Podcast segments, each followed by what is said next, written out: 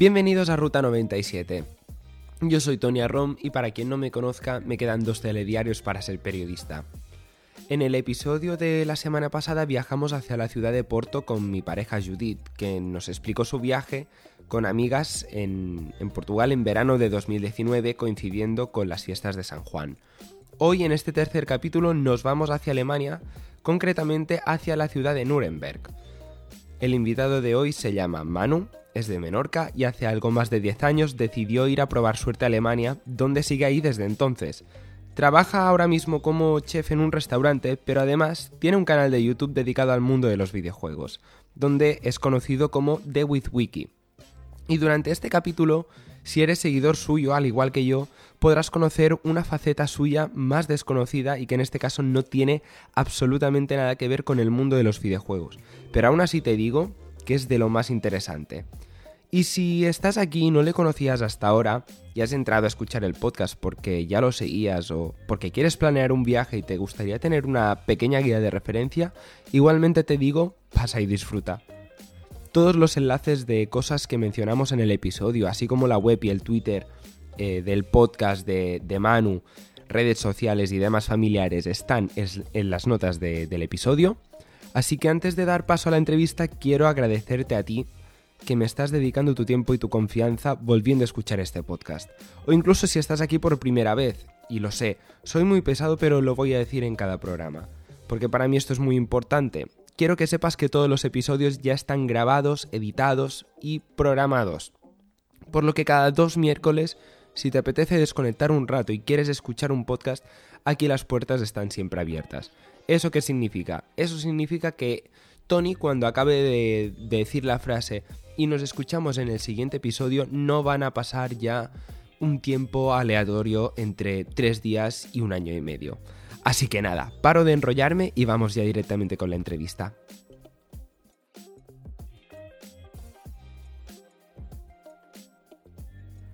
Buenas tardes Manu, muchas gracias por haber aceptado la entrevista, ¿qué tal estás?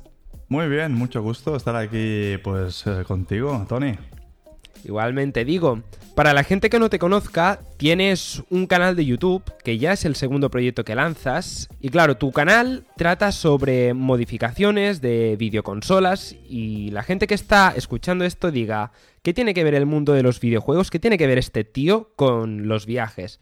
Y es que detrás de esas modificaciones en temas de consola que que son bastante interesantes, hay mucho trasfondo detrás, porque la primera pregunta es ¿quién es Manu detrás del canal de WithWiki, para quien no te conozca?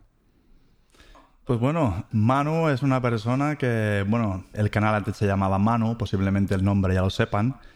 Pero bueno, uh, Manu es una persona que nació en las Islas Baleares, para ser exacto, pues uh, en Menorca, nací en Mahón y me crié pues en Ciudadela y desde muy pequeño, o sea, estoy enamorado de las videoconsolas, siempre he jugado y de ahí creo que viene pues el canal, la principal pues motivo era compartir mi hobby de las videoconsolas y desde pequeño pues me gustaba modificarlas, pues hacer trucos y toda la pesca y de ahí vienen los canales, básicamente pues sería sería esto.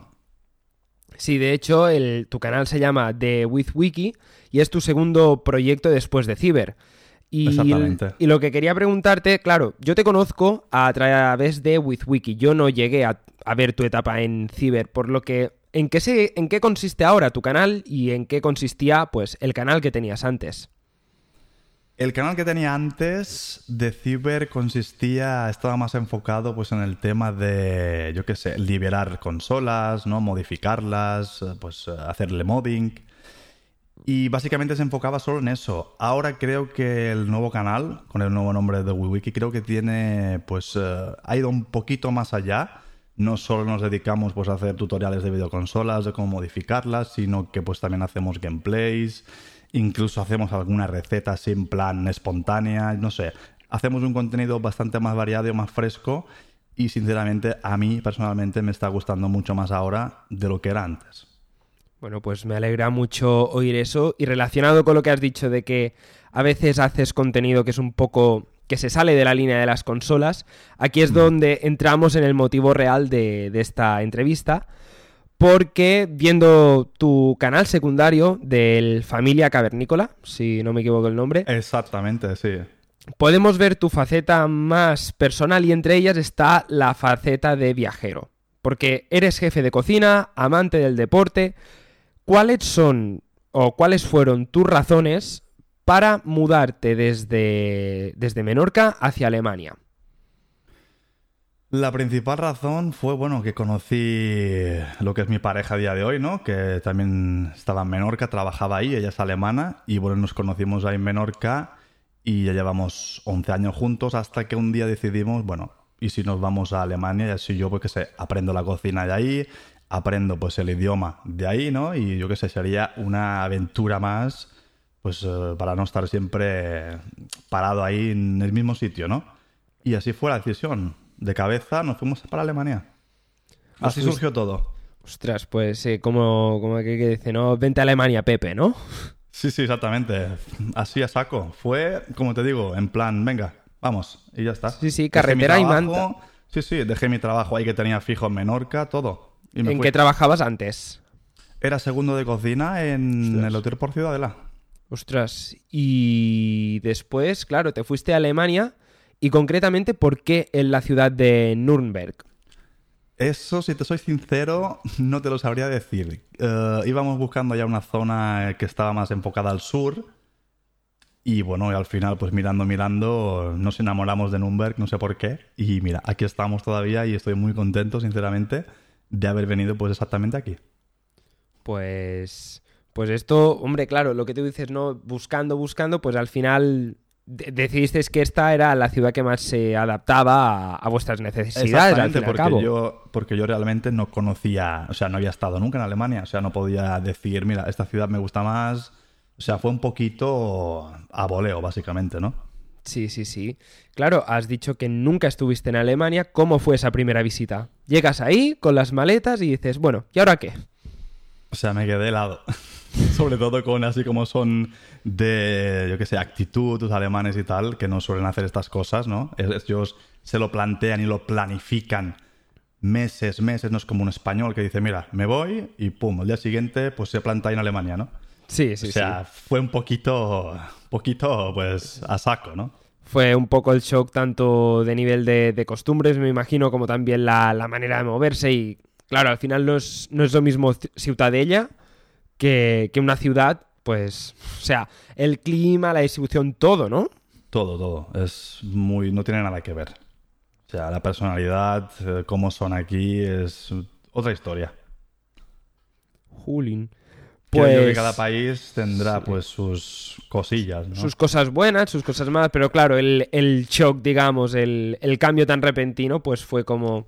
Fue bastante tocho y recordando que nos timaron a la llegada de aquí. Sí, de eso, eso es una cosa que quería hablar después. Justo, mira, me lo, acabas de, quitar de la boca porque quería enlazar lo que has dicho de planificar con el tema de la documentación para ingresar en el país. DNI, pasaporte, tarjeta sanitaria, ¿qué, cuánta, ¿cuánta burocracia, digamos, tuviste que preparar?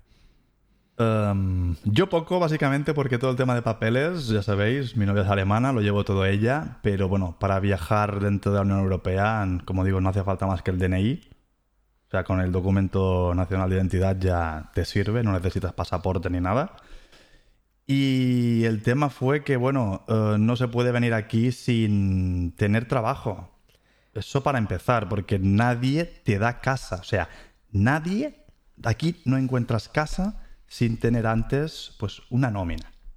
A no ser que vayas de según qué tipo de alquileres turísticos o así, pero acabas, acabarías pagando un pastizal impresionante. Nos pasó esto, estuvimos creo que dos semanas hasta que una buena familia, gracias a Dios, nos cogió en una habitación.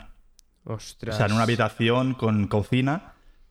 O sea, nos hicieron un favor muy grande. Y estuvimos ahí siete meses. Ostras. Estuvimos luego siete meses buscando casa desde su casa. O sea, fue una locura.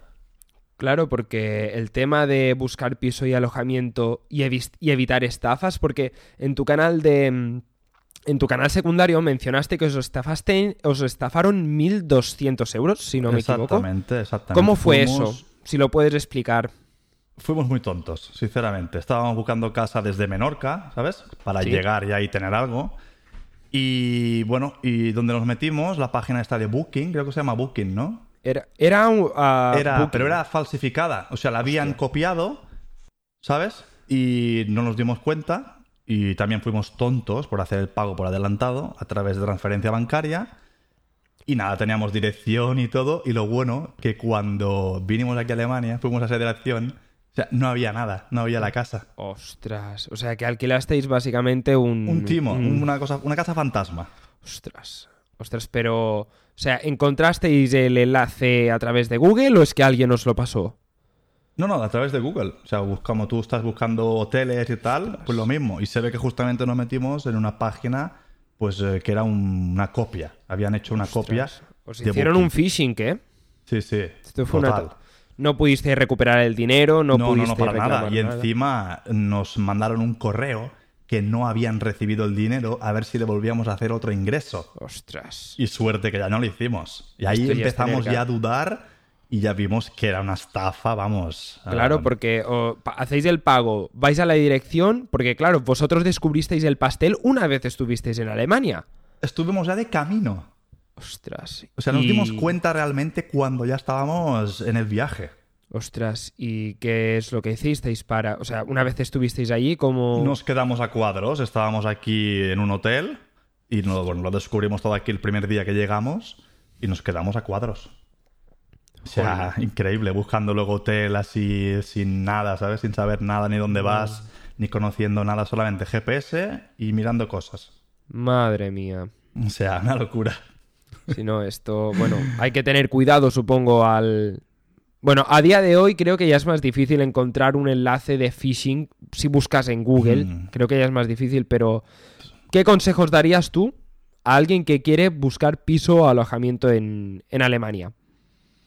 Consejos es que si tiene que venir aquí directamente sin tener trabajo, pues que o tenga un contacto, algún conocido o algo, o que venga con bastante dinero para poderse pegar pues algunas semanas en un hotel o en pensiones o algo así barato mientras busca algo. Pero como digo, sin una nómina, sin algo, o sea, nadie aquí te va a dar una casa.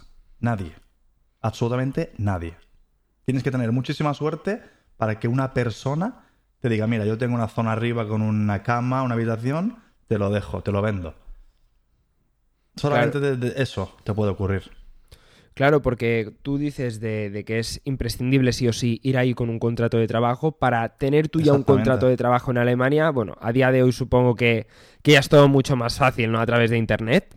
No es Claro. como hace 11 años, como fue tu caso. No. Necesitas, obviamente, un buen currículum limpio también. Si no es... Sí. Esto No es tan es- sencillo aquí porque no es como España que, por ejemplo, te pueden contratar sin tener ninguna experiencia. Aquí necesitas hacer Ausbildung, que se llama. Necesitas tres años a- haber aprendido ese oficio para poder realizarlo. O sea, no te cogen como si nada. No te, o sea, tienes que acreditar además que has hecho horas regladas en empresas y todo. Exactamente. Si tú quieres ser carpintero, tienes que haber estudiado tres años de carpintería. Jolín. No, no, el claro, la, la cosa diferencia, diferencia muchísimo y al final, pues imagino que si te saltas el más mínimo detalle, la puedes pifiar mucho por lo que dices, ¿no? Muchísimo. Aquí es muy distinto. Jolín. Aquí Bueno. la verdad que mucha gente que está trabajando, pues todos tienen conocimiento, ¿no? Todos han estudiado y depende de qué carreras, pues se pegan bastantes años, pero bueno, lo mínimo son tres años. Ahí la universidad es gratuita, si no voy mal, ¿verdad? Eh, bueno, hay de públicas y, bueno, gratuitas y privadas, las dos. Hay públicas gratuitas y privadas. Y las privadas eh, pasa como en Estados Unidos que te pegan un sablazo por estudiar exactamente, cuatro días. exactamente. Pasta, pasta, tienes que... Son caras. O sea, mucha gente no se lo podía permitir. Ostras. Claro, y es que cuando estaba de Erasmus en Holanda había una chica que en el piso que era de Nueva York y dice, yo ahora mismo tengo 19 años, es que me quedó grabado, ¿eh? Dice, tengo 19 años, cuando acabe de estudiar la carrera tendré una deuda de alrededor de no sé si eran 150.000 o 200.000 dólares, que tendré que ir pagando durante el resto de mi vida. Y eso que voy a estar pagando serán el alojamiento de los cuatro años de universidad, más la matrícula de la carrera. ¿Qué dices? Sí. ¿Pagó, pagó una universidad privada todo eso dinero? No, no, en, eso en Estados Unidos hay mucha gente que lo hace. No, no, Ah, ahí, no hay universidades ni privadas ni públicas, ahí hay universidad. Amigo. Hay universidad. Y nos dijo eso, nos dice, yo ahora voy a tener que estar pagando. Pero claro, ya se metió ahí sabiendo, pues porque esto es lo mismo que ha hecho su padre, o su tía, o su hermano, o su, fa- su familia. Y ahí se ve que en Estados Unidos, pues pasa mucho esto. Joder, pues es un problema, ¿eh? esto es mucho, mucho Sí. dinero, ¿eh? Sí, sí, sí. De hecho, mira, hablando de dinero, quería preguntarte por el nivel de vida. Eh, ¿Cómo varía o qué diferencias has visto tú? Alemania versus España, desde lo más rebuscado que te puedas imaginar hasta lo más simple, por ejemplo, ir a hacer la compra. Um, esto, sinceramente, lo que es ir al súper a hacer la compra, pues en algunos productos puede ser básicamente el mismo precio. ¿Sí? En la fruta sí hay una gran diferencia. Aquí, aunque parezca mentira, la fruta es más barata. O sea, un mango menor que a mí me costaba 2, 3 euros, incluso a veces tres y medio. Aquí un mango a veces está a 90 céntimos, ¿Qué un euro y medio. Lo que sí aquí es más caro es el tema de... Lo que es el tema de... ¿Cómo se dice esto? De... ¿Envasados? No, no, el... Viviendas. Ah, el tema de la vivienda. Esto sí es muy caro. Hay especulación. gener- generalmente. Ahora, si tú, por ejemplo, vives en el centro de Barcelona, obviamente un piso también te va a costar pues un pastón. Lo mismo que en el centro de Múnich, por ejemplo. Sí, no, Pero lo que, aquí... es en, lo que es en general, globalmente, la vivienda aquí es mucho más cara. Pero claro, ¿crees tú que se puede llegar a compensar con lo que valen el resto de, de cosas? Por ejemplo, el tema de lo que es luz, agua, gas, internet, ¿todo eso es más o menos igual que en España o lo tenéis más caro o más barato? Creo que no se va muy, muy lejos. Creo que básicamente igual. Si estoy comparando lo que me dijo mi padre el último día, que tiene calefacción por gas, todo esto. Aquí en Alemania lo tenemos, pues eh, todo el mundo tiene aquí calefacción. Y básicamente lo que paga mi padre, lo que pago yo aquí de luz es lo mismo. Pero no hay mucha diferencia. Es prácticamente lo mismo.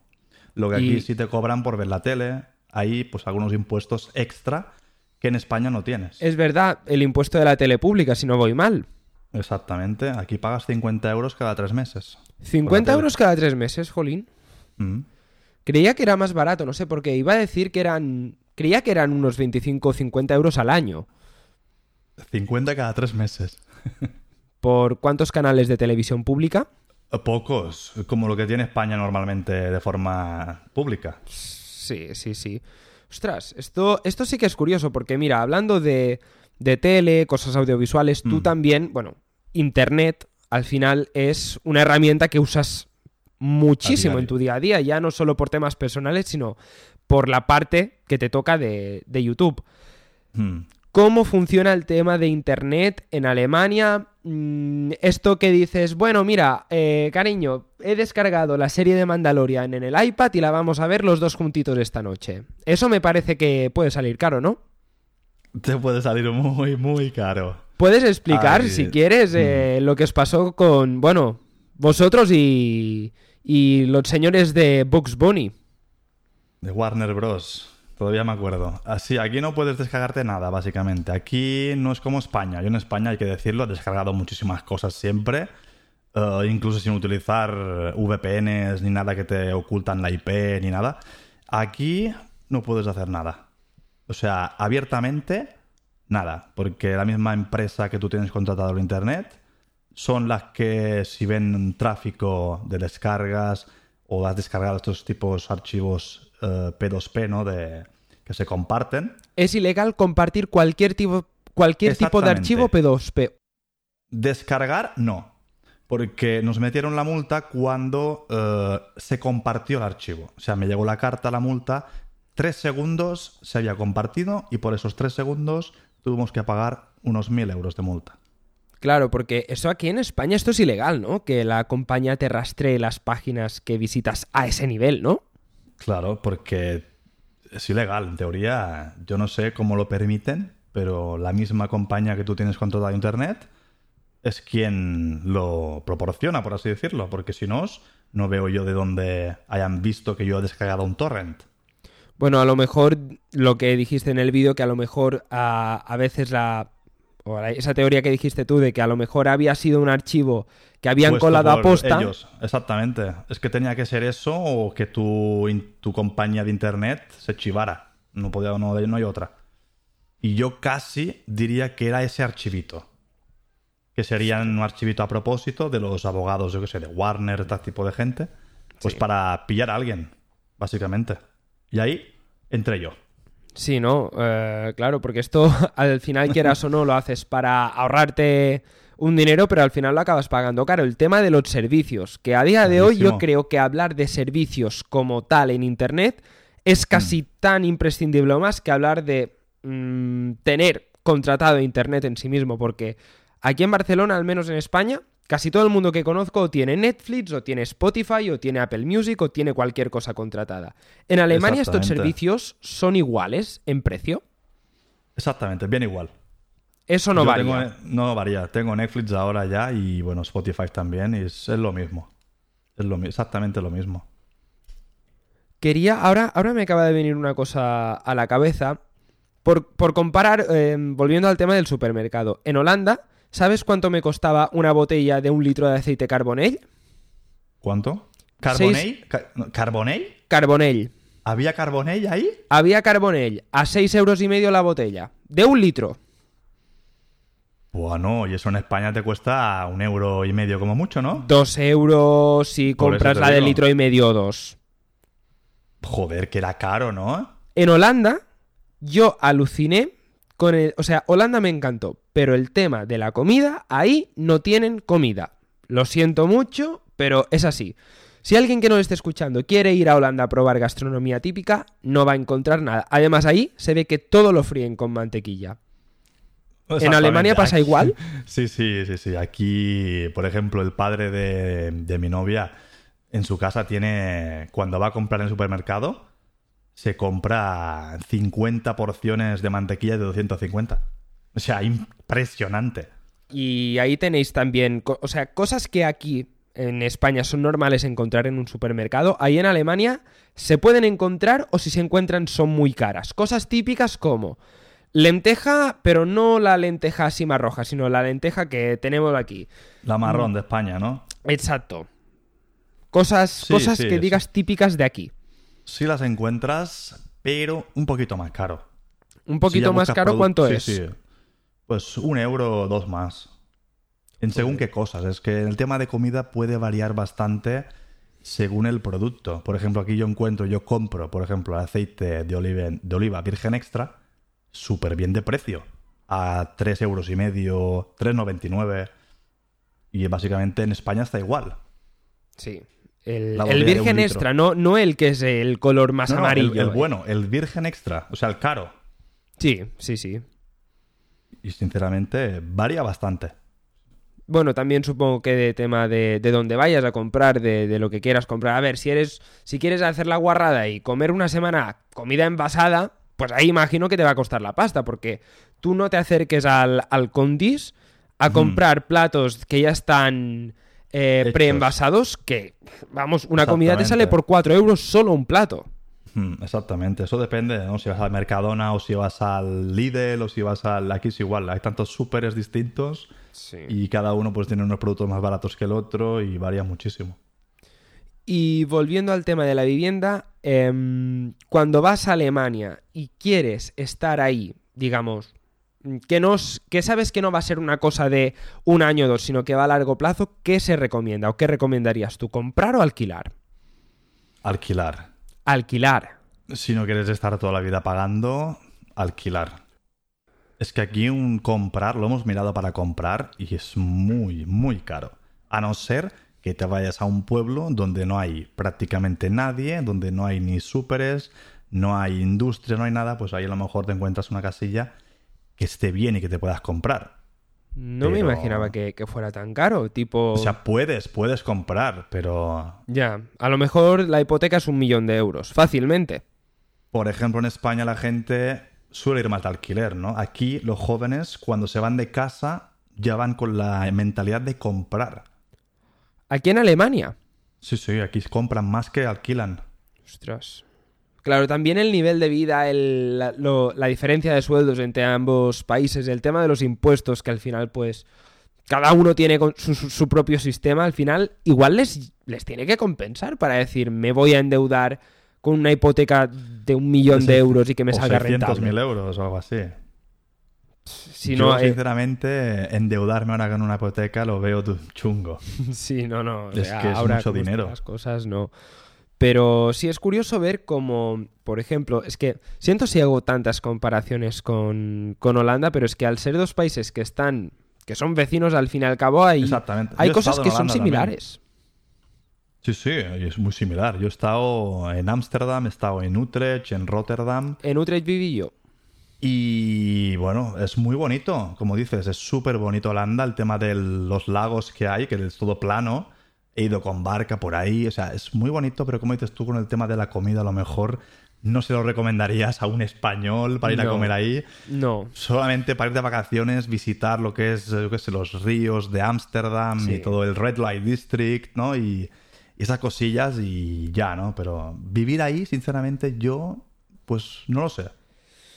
Hombre, es una mentalidad de vida muy diferente. O sea, aquello, cuando yo fui, por ejemplo, me acuerdo que era un. Bueno, cenamos a las ocho y media, nueve. Ahora es algo que en Barcelona está pasando, porque a las 10 tienes que estar en tu casa. Y si vas a cenar a casa de alguien, o cenas a las 8, o a las siete y media, o no cenas. Y eso es muy pronto para vosotros, ¿eh? O sea, yo si por mí fuera cenaba a las 11 de la noche. Aquí cenamos a las seis y media y se enfadan como no tengas la comida a las seis y media en punto. Pues eso, justo ahora te quería preguntar por el tema de los hábitos del día, de- hábitos del día a día, España versus Alemania. En España es muy sencillo, te levantas entre algunas personas que se levantan más pronto, seis y media, entre las seis y media y las ocho y media de la mañana, diremos. Los que trabajan, ¿no? Los que trabajan y los que no trabajan, pero tienen que estudiar o, tiene, o tienen la uni a Mm. una hora y media de casa, pues a lo mejor pon ocho y media, nueve, como muy tarde. Me, ¿Desayunas? Merienda media mañana, once y media, doce, por ahí. Comer a las dos, dos y media, incluso tres. Cenar a las diez, diez y media. Entre las, mm, sí, nueve y media, diez y media. E irte a dormir a la una o a, la- o a las dos incluso de la madrugada. ¿En Alemania cómo es? En Alemania es bastante distinto. Aquí tienen los relojes muy en la cabeza, esta gente, ¿no? Eh, se levanta muy temprano también, porque la gente no es como en España, no se quedan en la noche y hasta la una de la noche que va. Y bueno, desayunan, como digo, a las 11, 11 y media ya está la comida de mediodía. O sea, Vale, en, bien, en- eh, a las once y media hacen lo que, lo, lo que en Baleares den dina. Exactamente. Caliente, plato, 11 y media. Los 12 ya, como muy tarde. Los que trabajan tienen la hora de comida entre las 12 y las 12 y media. Pero ¿a qué hora se levanta la gente? A 6. A 6. Los que empiezan a las 8 pues se levantarán a las 7, pero temprano, temprano. Ostras, Porque a las, como digo, a las 11 y media comen. ostras. Y bueno, luego se hace el café y el postre, bueno, y el kuchen que se dice aquí, ¿no? Que es entre las 3 y media, 4. ¿Eso qué es Pues el es- Kuchen? Esto sería como la merienda. Un Vale. la merienda, ¿no? En España. Sí, Que la merienda se hace a las 6 o las 7 de la tarde. sí, sí, sí. Más o menos. Y aquí la hacen a las comes. 3. A las 3. 3, 3 y media. Se sientan todos, hacen café y se toman, pues, eh, kuchen. O sea, pastel. Vale. Típicos de aquí, ¿no? Pastel, galletas, sacan siempre dulce. Siempre. O sea, no te sacan salado nunca. Aquí siempre dulce. Ostras. Y luego a las dos horas cenan. Seis y media cenan. Pero, a ver, un momento que, que- que me aclare yo, porque entre comida y comida hay súper poco tiempo. Exactamente. Y por lo que tú dices, precisamente no se comen eh, una hoja de lechuga. Quiero No, decir, no, no, no. las comidas son, son abundantes. Sí, sí. Y mucha carne. Menudo saque que tienen, ¿no? Y lo bueno es que, bueno, lo bueno no. Lo malo es que tú comes a las seis y media. Yo como español, claro, voy a la cama a las doce y media, una. A las nueve estoy muerto de hambre otra vez. O te puede pasar que si no está, si, si llevas poco tiempo ahí, te dé por asaltar la nevera a las 2 de la mañana y al día Esto es siguiente... lo que pasa. Que si chocolate, que si un danone, que si no sé qué hostias. Y... Sí, no, eh, en Holanda vendían yogurts que eran así, que eran como creo que 250 o 350 gramos de yogur. Eran unos yogures que se llamaban Danio, que eran de 3.000 millones de sabores diferentes. Estaban buenísimos. No sé si en Alemania los tenéis. Sí, acá hay de kilo y todo. Si no, pues mira, yo, a ver, yo esto en Holanda, el día que me apetecía comer algo, en plan digo, joder, es que he cenado a las siete y media, 8, son la una de la noche y no me puedo dormir del hambre que tengo. Ale, yogur Esto me pasa a mí muchísimos días. y tienes que aguantarte las ganas. Y ellos no lo hacen, pero ellos comen a las seis y media, luego ya no comen nada. Porque se acuestan a las 10, diez y media, 11. Ostras. Pero yo luego, como digo, a las 9, 9 y media ya tengo que estar picando. Eso me levanto siempre. Sí, no, no, me, me lo imagino. Y al. Bueno, de hecho, hablando de, de trabajar, tú eres chef eh, de cocina, ¿no? Sí, ¿eh? ahora ya llevo cuatro años. Y esto en un restaurante, al final, estos mismos hábitos se notan incluso más. Cuando en vez de ser tú quien comes, eres quien sirve o quien prepara la comida, ¿no? Exactamente. Te, más o menos, ¿sobre qué hora empiezas tu turno? ¿O empezabas cuando ibas físicamente al, al restaurante? Sí, porque ahora está cerrado por el tema del, ya sabéis, COVID. Sí. Y bueno, eh, es que he trabajado en dos sitios. En uno era un geriátrico, que había Ah. 350 ancianos que cada día pues desayunaban, comían, hacían el café, el kuchen y la cena. O sea, eran cuatro servicios, ¿no? Sí. Y empezabas a las 6. De la A las mañana. ocho- tenías dos horas para preparar el desayuno para casi 400 personas. Comían a las 8 en punto, salían las, los vagones de la comida. Luego a las once y media, de once y media a 12, comían la comida del mediodía. Y luego, pues a las 3, como digo, era la hora del café y todo esto. Y luego había dos señoras que preparaban todo lo que es la cena, que comían siempre pan y embutido. No siempre, algunas veces eh, pues tenían algún plato más caliente. Y, y yo me iba a las 2. Yo me levantaba a las 6 hasta las 2. Ostras. Es un horario que está bastante bien. Sí, acababas a las 2 cinco de- días. del mediodía, no. Porque, Exactamente. Vale, 2 del mediodía. Bueno, mira, por esa parte está, Está bien. está bastante bien. Claro, luego al trabajar ya en un restaurante, digamos que no es para ningún centro, sino que es restaurante Ya abierto al público. Claro, ya entrábamos a las 9, a las 10 de la mañana. Sí, sí. Preparábamos cocina, porque la gente ya venía, o sea, abríamos a las 11, 11 y media. Y bueno, yo hacía desde las 8 de la mañana a veces, a veces entraba a las 9, dependía mucho. No siempre entraba a la misma hora. Y hacía mis 8 horas. O sea, 8 horas y ya. Y el restaurante se quedaba abierto hasta las 10. Yo como tengo niños y tal, pues no hacía el turno de tarde. Yo siempre hacía el de mañana. Cuando yo estaba en el colegio, pues yo trabajaba y a las 4, 4 y media salía. Sí, no, eh, son, son como. Son dos maneras de, Distintas. de hacer la rutina completamente distintas. Sí que en ciertas cosas se parecen, pero cosas a nivel cotidiano varía muchísimo. Mucho. Pues mucho, mira, Mucho. siguiendo en esta. Bueno, siguiendo por esa misma línea de comparar entre ciertas comillas lo que es Alemania y España, ahora quiero pasar a un terreno un poquito más profundo. Tema Alemania y Menorca. Claro, tú por mucho que vivas en Alemania, pues Menorca es tu casa, eh, es donde has crecido, donde tienes familiares, donde tienes amigos. Cuando hablamos ahora en un contexto donde no, cuando no había COVID, ¿vale?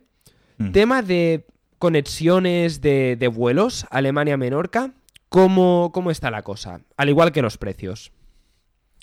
¿Refiriéndote ahora o antes? Antes, de, antes del COVID, o sea, ahora viajamos un año En el tiempo. atrás. Sí.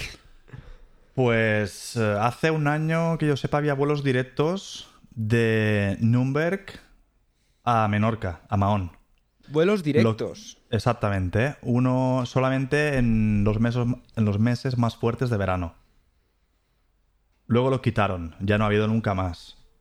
Ahora tienes que hacer siempre o Múnich, Menorca, que las últimas veces tampoco estaba disponible, no sé por qué. Y por último recurso ya tienes que hacer pues Menorca-Barcelona y de Barcelona-Múnich. O sea, de Menorca a Tampoco- Barcelona, Barcelona-Múnich. Exactamente, también habían quitado el de Barcelona-Nürnberg, también lo habían quitado. Ostras. O sea, Eh, van quitando vuelos y no sé por qué, sinceramente. A lo mejor tiene que ver, porque claro, yo leí una noticia que hace, hace, para nosotros ahora es hace poco, pero cuando se publique será hace casi cuatro o cinco meses, Mm. que han cerrado el aeropuerto, el aeropuerto de Tegel de Berlín, Sí, sí, lo han, lo han cerrado ya ese. Era pero no, no sé si a lo mejor tiene que ver con eso o... No, no, no. Ese lo cerraron porque estaba ya, era muy antiguo, era muy pequeño y lo cerraron. Vale, a vale. ver uno nuevo. Sí, no, claro, el tema de las conexiones, claro. Supongo Es que que... era, era muy malo, ese aeropuerto era muy, muy pequeño. y las conexiones de, de vuelos, claro, supongo que en Alemania se mantienen más conexiones, creo entender, con, con Mallorca que, que con Menorca en ese caso, ¿no? Muchísimo, ya que Mallorca es, o sea, por los alemanes es considerado como la segunda Alemania. Sí, eh, ¿cuántos estados tiene Alemania? Eh, no lo sé con exactitud. Porque unos me, me dijeron que en Alemania había como el chiste de que Mallorca es el, no sé si era el 13 o el 14 estado de Alemania, que Sí, yo me sí, quedé como... No sé cuántos hay exactamente, pero sí tiene varios. De Saxonia, Turingia, Bayer. Luego está la zona de donde está Colonia, que no me acuerdo cómo se llama. Es que yo no me conozco toda Alemania. No he tenido la oportunidad todavía de, de visitarlo todo, ¿eh? Pues, jolín, pues mira, de esto es una cosa que, que vamos a hablar después de- del tema de Alemania para novatos, si se puede Mm. llamar así. A ver, yo en Alemania tampoco, o sea, he estado una vez cuando estaba de Erasmus eh, y fue que fui a Berlín y, y sí, bueno, estuve ahí solo, pero ¿cuáles o qué ciudades de Alemania son las, las que has visitado? Pues aparte de Nürnberg, obviamente, donde vivo, he visitado Berlín, he estado en Dresden, he estado en Bayreuth, he estado en Hamburgo, em, he estado en Múnich, obviamente, he estado en Ingolstadt, también he estado en Regensburg y he estado en varias más que, que posiblemente no me, no me acuerde ahora. Pero luego pueblos más pequeños, que ya no son ciudades, pues no las menciono, pero he estado en muchísimos sitios también, pequeños, ¿no? Pero bueno, ciudades grandes básicamente y colonia también. Sí, sí, o sea, está, por lo que dices, a ver, yo no tengo la geografía de Alemania en la cabeza, pero está como muy repartido, ¿no? Todo lo que has dicho. Sí, sí, bastante. Aparte de Colonia, que Colonia está más pegado a Francia, Sí, lo demás pues está un poco en el norte y un poco en el sur.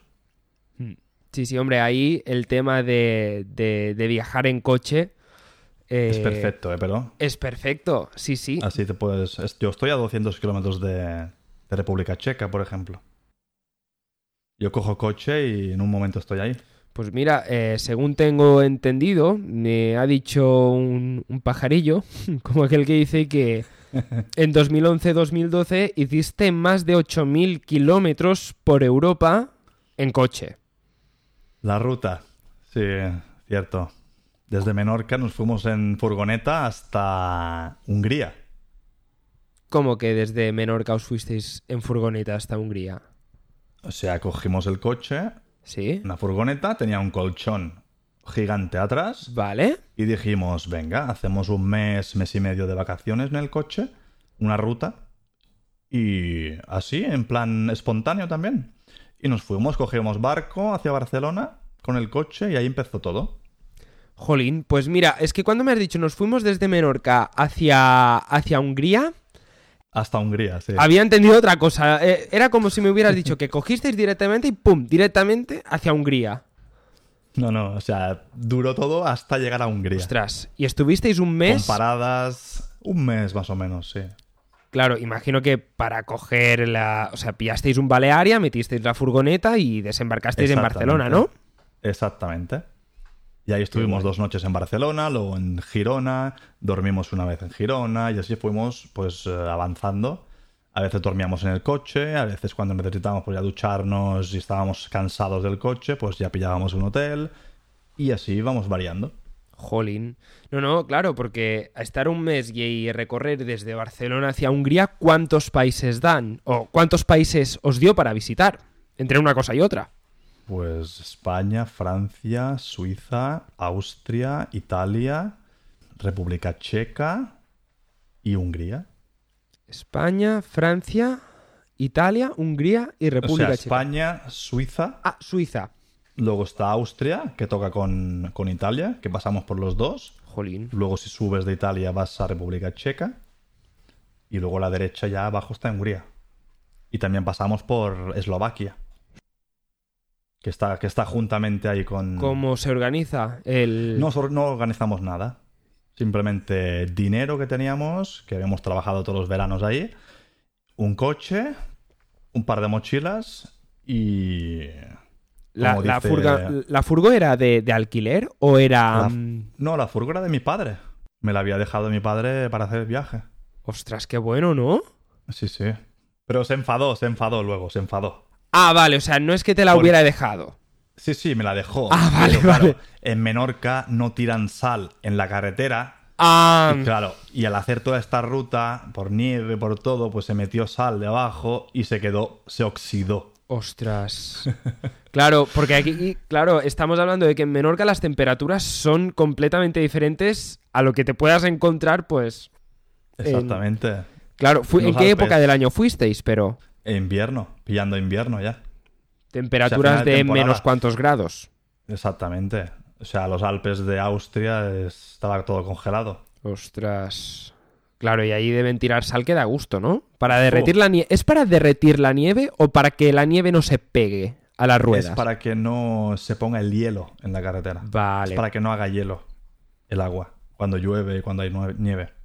Claro, es que aquí esto en, en, en Mallorca o en Menorca, incluso en Barcelona, esto es impensable. Esto no, no lo ves ahí. Jolín. Bueno, supongo que la furgoneta siguió viva después del viaje. Quiero pensar que sí. eh, siguió viva. Pero muy distinto porque los coches aquí en Alemania, por ejemplo, ya los construyen pues con protección debajo.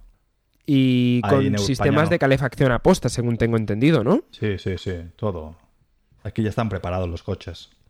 Claro, el tema de, de la ropa supongo que, que también fue algo a tener en cuenta, ¿no? De decir, bueno, nos vamos a ver bastantes países que estaremos a temperaturas muy, muy bajas. No creas, ¿eh? Pasé bastante frío en el coche, ¿eh? Jolín.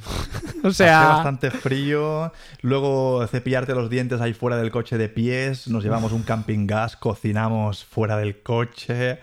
Bueno, una experiencia que te cagas, pero, ¿eh? Sinceramente. a ver, estoy eh, muy, muy contento de haberlo hecho. molar debió molar muchísimo, pero, jolín. sí, sí. Sí, sí. Pero es una cosa que, por ejemplo, ahora con niños ya no se puede hacer. No, no, no, hombre, claro, 11 años estamos hablando, eso, 2012, ¿no? Exactamente.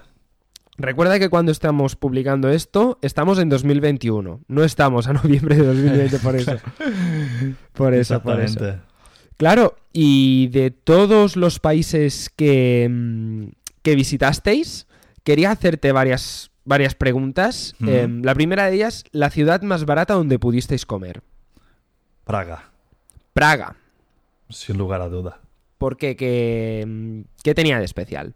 Que todo muy barato. Desde que hicimos el cambio de moneda, todo empezó ya a ser relativamente barato. Vale, o sea, en Praga no van con euros, ¿verdad? ¿O sí? No, no, no, no. No, no. Hay otra moneda ahí. Y por y ejemplo, todo muy barato. En el súper yo alucinaba. Compraba las cosas la mitad de lo que me costaba en España. ¿qué dices? Sobre todo me quedé por las galletas Lotus. No sé si las conocerás, Sí. que son unas galletas caramelizadas. Sí.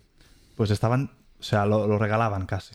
Ostras, pero... Y cuando las vi ahí digo, hostia, estos también están en España. Las compré y cuando pagué, o sea, me quedé flipando lo que costaba todo. Súper barato. Y lo típico que dices, vamos a hacer un menú en un, restaurante. No estoy hablando de ningún momento de decir, vamos a un 5 estrellas. No. Lo que es aquí en España, menú del día que Mm. comes entre 11, entre 11 y 15 euros, que es lo más Mm. normal. ¿Ahí cuánto te podía costar en Praga? 7 euros. Jolín. Incluso rompimos el embrague del coche en Praga. Se averió el coche y esta avería aquí en España me habría costado unos 200 euros o 250 cambiar todo el embrague, todo el cable del embrague y todo. Y ahí me lo hicieron por 60 euros en la propia Citroën. En la propia O sea, Citroën. 60 euros. Cuando mi padre mía. se lo dijo a mi padre, alucinó. Madre mía, pero eso pagando tú en euros o haciendo la conversión con la moneda de ahí. no, no, o- eh, pagando en euros. Jolín, pues. Ahí, ahí pagué en euros. Pero me pareció muy barato, sinceramente. Sí, no, claro, es que yo te he preguntado por la ciudad más barata donde pudisteis comer y la siguiente pregunta era ciudad más barata donde pudisteis alojaros, pero yo creo que la respuesta va a ser la misma. La misma, la misma, Praga. ¿Cuán- Impresionante. ¿Cuánto puede Una costar casa, o cuánto os costó una noche de hotel, 20 euros, digamos? 20 euros. Y no Sí. era un hotel, era una casa con... Tenía cinco dormitorios, Ostras. tenía una cocina, tenía dos baños. Madre mía. 20 euros. 20 euros la noche, esto aquí en Barcelona 20 lo quieres alquilar y, y Y prepárate. te lo ven- Bueno, O incluso en Alemania. Praga me, me impactó Praga. Lo barato que era. Bueno, de hecho te iba a hacer la siguiente pregunta de ciudad más barata a nivel turístico en cuanto a cosas para visitar y visitar gratis también, sin de esto tener que pagar entrada, pero creo que Praga Pra- se queda Praga. con Sí, el sí, premio sí. gordo, ¿no? Praga es que no he visto nunca nada igual. Hungría también estaba muy barato. O sea, estos países creo que son muy baratos y muy bonitos, espectaculares. Tema de ríos, o sea, Praga es brutal. Muchas películas se han grabado en Praga. Incluso estuvimos en el lago este central que hay, que incluso Vin Diesel, Fast y Furioso, todos han grabado ahí Ostras. películas. O sea, es espectacular. Espectacular. Claro, ahí imagino que hay muchísima cosa por ver y no creo que te refieras a monumentos y cosas construidas, sino tema de que es como un paraíso natural, ¿no? Exactamente, o sea, es súper bonito. Es otra historia. Ya, y esto que está al lado de Alemania, pero una vez estás ahí, no tiene nada que ver. ¿Es lo que sería la parte de Selva Negra?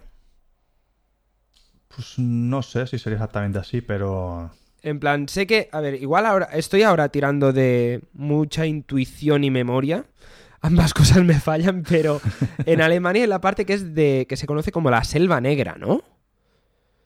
no lo conozco yo. Eso. Aquí lo tengo en Wikipedia. La Selva Negra es una región montañosa en el suroeste de Alemania que limita con Francia. Vale, no. Vale, es como una cadena montañosa. No, no, no. Pues me he liado muchísimo. Es como unas montañas a lo mejor, ¿no? Sí, es como. mm, Como si fuera. No lo había escuchado las- nunca. Yo, yo cuando has dicho Selva Negra ya pensaba por Suramérica o algo así, ¿no? No, no, no, no, no. O sea. eh, es que me he acordado de esto porque hay una tarta que también se llama tarta selva negra y es una tarta típica de Alemania. Ostras.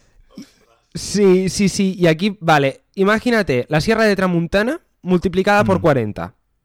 Súper grande. 6.000 kilómetros cuadrados de superficie.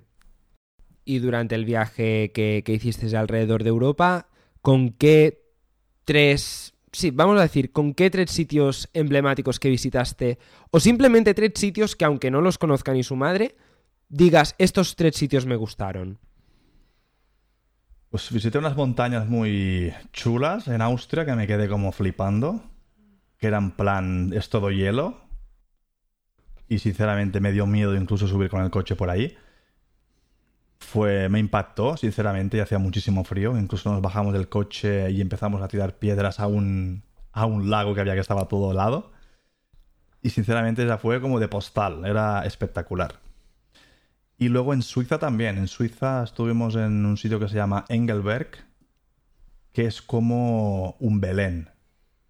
O sea, no sé cómo explicártelo, era como un valle con montañas súper altas, todo nevado, y pues en el centro una ciudad súper pija, que es donde hacen pues eh, profesionalmente los campeonatos del mundo de salto de esquí. Pues lo hacen ahí en Austria, ahí en Suiza, perdón. Y sinceramente me gustó muchísimo porque esto es, es como de, de retrato. La La típica imagen que tenemos todos en la cabeza de paisaje navideño invernal.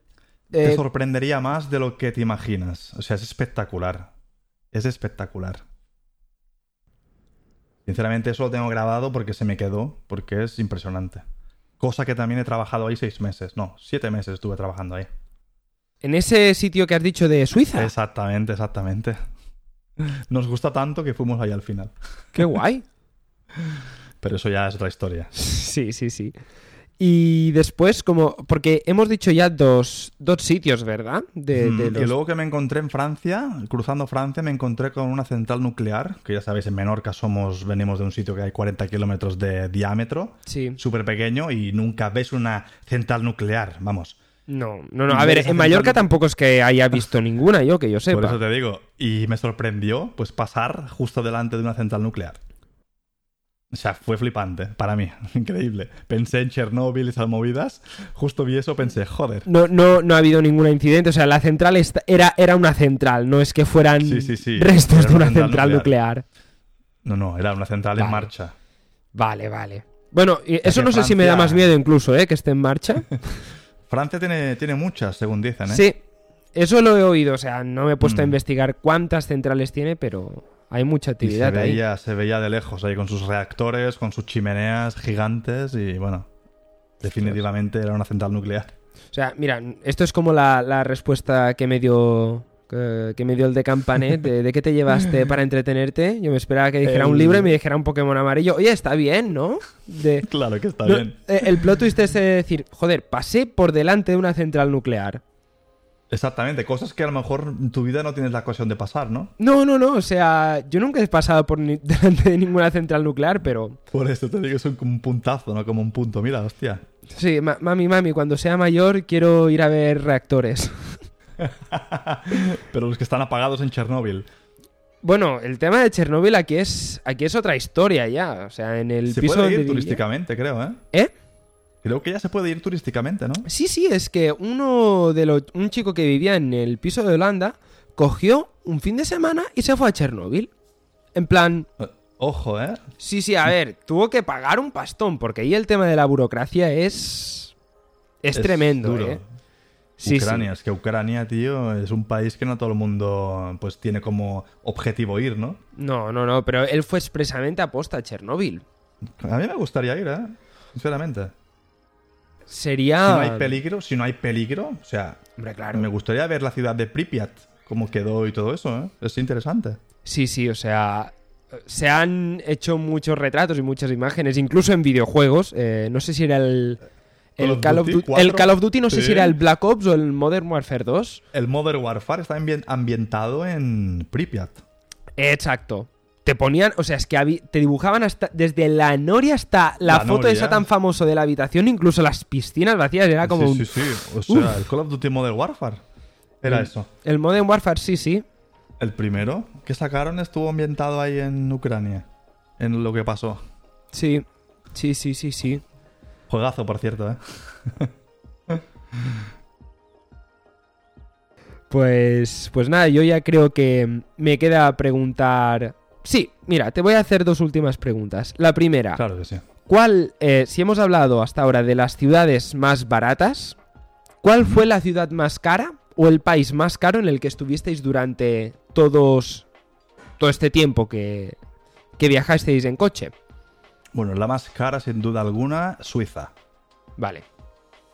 Suiza es extremadamente caro. Mm, 200 euros la noche de hotel, me imagino. Más o menos, sí. 150, 200. Sí. Normal, en un hotel normal, ¿eh? Nada de Sí. Sí, cuatro no- estrellas o. Sí. O sea, súper mega caro. Ahí vivir es muy caro. Bueno, si vas de vacaciones también prepara mucho dinero porque es muy caro. Hombre, ahí los sueldos también supongo que van. Son más altos, sí, sí, Sí. son más altos. Van concorde a lo que tú puedes vivir en la calle. O sea, al vivir y trabajar es, va en la línea, más o menos. Sí, sí, sí. Pero si vas de vacaciones, prepara la cartera. Sí, sí. Y pues para acabar, la última pregunta. Creo que eso es más relacionado con lo que has hecho tú, que al final tú eres. Eres un emigrante, emigraste de España.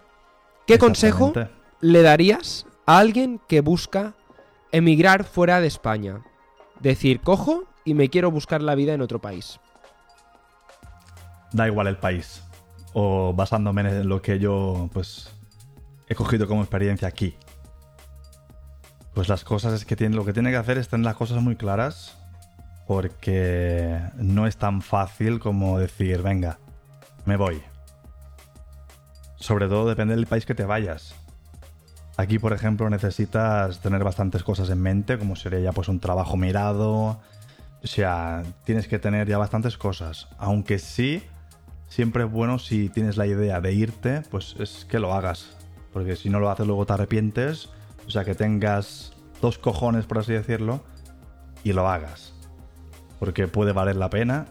Así que se lo recomiendo 100% a todo el mundo y más a la gente que vive en países que no pues tienen trabajo o que ganan muy poco. Yo si fuera una de esas personas, sinceramente, me iría. O sea, me buscaría la vida. Aunque es duro porque dejas la familia atrás también, ¿no? Pero muchas veces hay que mirar por uno mismo. Pues. Eso es lo que importa. Pues muchas gracias por, por este. Por este último. Por este último consejo. Nada, a ti por, por el todo. Y, y también darte las, las gracias por, eh, por la entrevista. Me lo he pasado muy bien. Y Muchísimas muchas gracias, gracias, pues, por, por, haber, por haber querido participar. Con mucho gusto. Sinceramente, muchas gracias a ti por haberme invitado. Nada, un placer.